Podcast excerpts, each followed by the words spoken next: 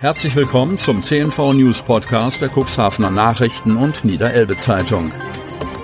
In einer täglichen Zusammenfassung erhalten Sie von Montag bis Samstag die wichtigsten Nachrichten in einem kompakten Format von sechs bis acht Minuten Länge. Am Mikrofon Dieter Büge.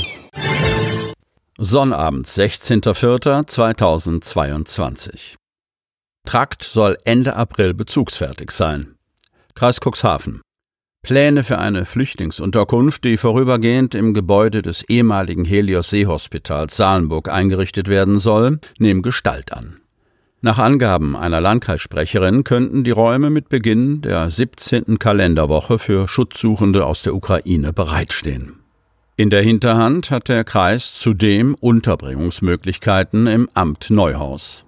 Ob die Option Neuhaus tatsächlich gezogen werden wird, steht derzeit noch in den Sternen. Haben ist aber besser als brauchen, zitiert Kreispressesprecherin Kirsten von der Lied den Leiter des Ukraine-Stabes, Kreisrat Friedhelm Ottens.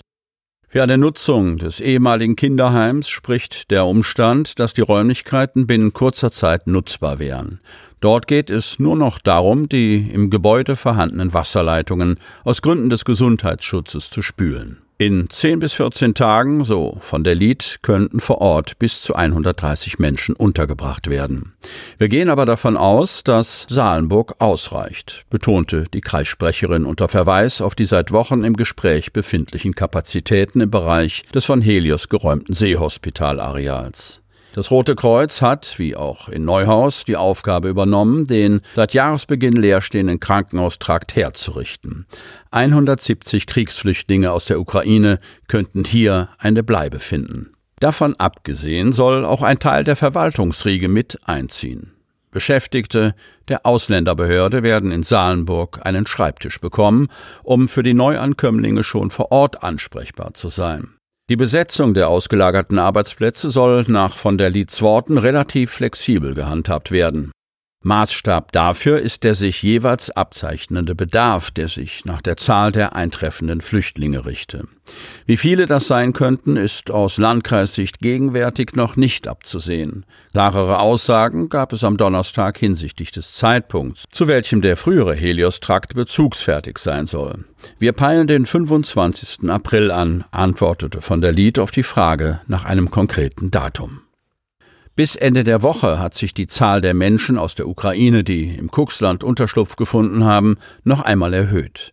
Nachdem am Mittwoch noch einmal neun Personen Cuxhaven erreichten, spricht der Landkreis gegenwärtig von 1165 Schutzsuchenden aus dem Kriegsgebiet. Dabei handelt es sich wohlgemerkt nur um diejenigen Ukrainerinnen und Ukrainer, die sich tatsächlich vor Ort registrieren ließen. Im Rahmen der 90-Tage-Regelung ist das zunächst einmal kein Muss. 75-Jähriger bei Kollision mit Baum schwer verletzt. Osten. Am Donnerstagmorgen gegen 9.40 Uhr befuhr ein 75-jähriger Autofahrer aus dem Landkreis Cuxhaven die Straße Altendorf von Großenwörden in Richtung Bundesstraße 495 und prallte gegen einen Baum. Ersthelfer kamen dem Verunfallten zur Hilfe. Auf gerader Strecke geriet der 75-Jährige aus bisher ungeklärter Ursache nach rechts in den Seitenstreifen. Vermutlich lenkte er gegen, um nicht in einem wasserführenden Graben zu landen und prallte dabei frontal mit voller Wucht gegen einen dicken Straßenbaum. Entgegenkommende Verkehrsteilnehmer hielten umgehend an und verständigten die Rettungskräfte. Anschließend leisteten sie erste Hilfe. Ein Rettungswagen der DRK Rettungswache Hemmoor, ein Notarzt aus der Wings und die Polizei eilten zur Einsatzstelle. Die Feuerwehr Alte Moor wurde wegen auslaufender Betriebsstoffe nachalarmiert. Nachdem der schwer verletzte Autofahrer vom Notarzt und vom Rettungsdienst erst versorgt worden war, wurde er in das Elbe-Klinikum nach Stade zur weiteren medizinischen Behandlung transportiert. Am Unfallfahrzeug entstand infolge der Kollision Totalschaden. Turnhalle. Neubau kommt garantiert. Cuxhaven. Was passiert mit der Cuxhavener Rundturnhalle? Der Vorsitzende des SPD-Ortsvereins, Oliver Ebgen, Bürgermeister der Stadt Cuxhaven, Landtagskandidat seiner Partei und bis vor kurzem Vorsitzender des Sportausschusses, bezieht in diesem Punkt eindeutig Stellung. Alle Beschlüsse sind gefasst, sowohl im Stadtrat als auch im Kreistag. Es gab eine breite Zustimmung für einen Neubau, weil die alte Rundturnhalle nun wirklich abgängig ist. Ein Problem, so Ebgen, sei das Dach der Halle, doch das sei längst nicht alles. Eine Renovierung wird es nicht geben können. Es gibt zu viele Probleme. Aus den ursprünglich kalkulierten 14 Millionen für eine Vierfeldhalle sind mittlerweile 18 Millionen Euro geworden. Wir kommen in den nächsten Jahren in der Stadt Cuxhaven gewaltig unter Druck. Deshalb ziehen alle Parteien an einem Strang.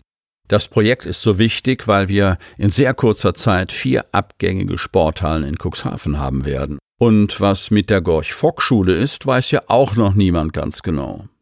Ebgen spricht sich dafür aus, den Neubau der Halle jetzt zu forcieren. Sport ist schließlich weit mehr als nur Schwitzen. Der Sport integriert, macht Teilhabe möglich, lässt Teamgefühle entwickeln und hat einen unschätzbaren Wert in sozialen Bereichen. Er ist wichtig für die Gemeinschaft und hilft gegen die Vereinsamung von Menschen. Außerdem müssen wir die schulische Pflichtaufgabe mit der neuen Halle erfüllen und das wollen wir. Ebgen betont, dass er auch weiß, dass Sonderflächen in der Halle benötigt werden, die bei Großveranstaltungen ihren Zweck erfüllen sollen. Wir wollen doch auch Großveranstaltungen in der Kreisstadt anbieten können. Wer will denn dagegen sein? Wir müssen als Cuxhavener selbstbewusster auch dem Landkreis gegenübertreten. Der Kreis muss es der Kreisstadt mit ermöglichen, auch eine Halle eben für den Kreis vorzuhalten. Und diese Halle kann nur in Cuxhaven angesiedelt sein. Vergessen sollte man eines nicht. Wir sind ein Landkreis und sollten daher lieber an einem Strang ziehen, als Versuche der Ausgrenzung zu unternehmen. Damit Sie ab sofort keine Podcast-Folge mehr verpassen, benötigen Sie lediglich einen sogenannten Podcatcher. Auf den meisten Smartphones ist dieser bereits vorhanden. Falls nicht, dann suchen Sie ganz einfach in Ihrem App Store nach einem kostenlosen Podcatcher wie zum Beispiel Spotify, Apple Podcast oder AntennaPod. Selbstverständlich können Sie unsere Podcast-Folgen auch direkt über unsere Website unter cnv-medien.de slash podcast anhören. Sie hörten den Podcast der CNV Medien, Redaktionsleitung Ulrich Rode und Christoph Käfer. Produktion Rocket Audio Production.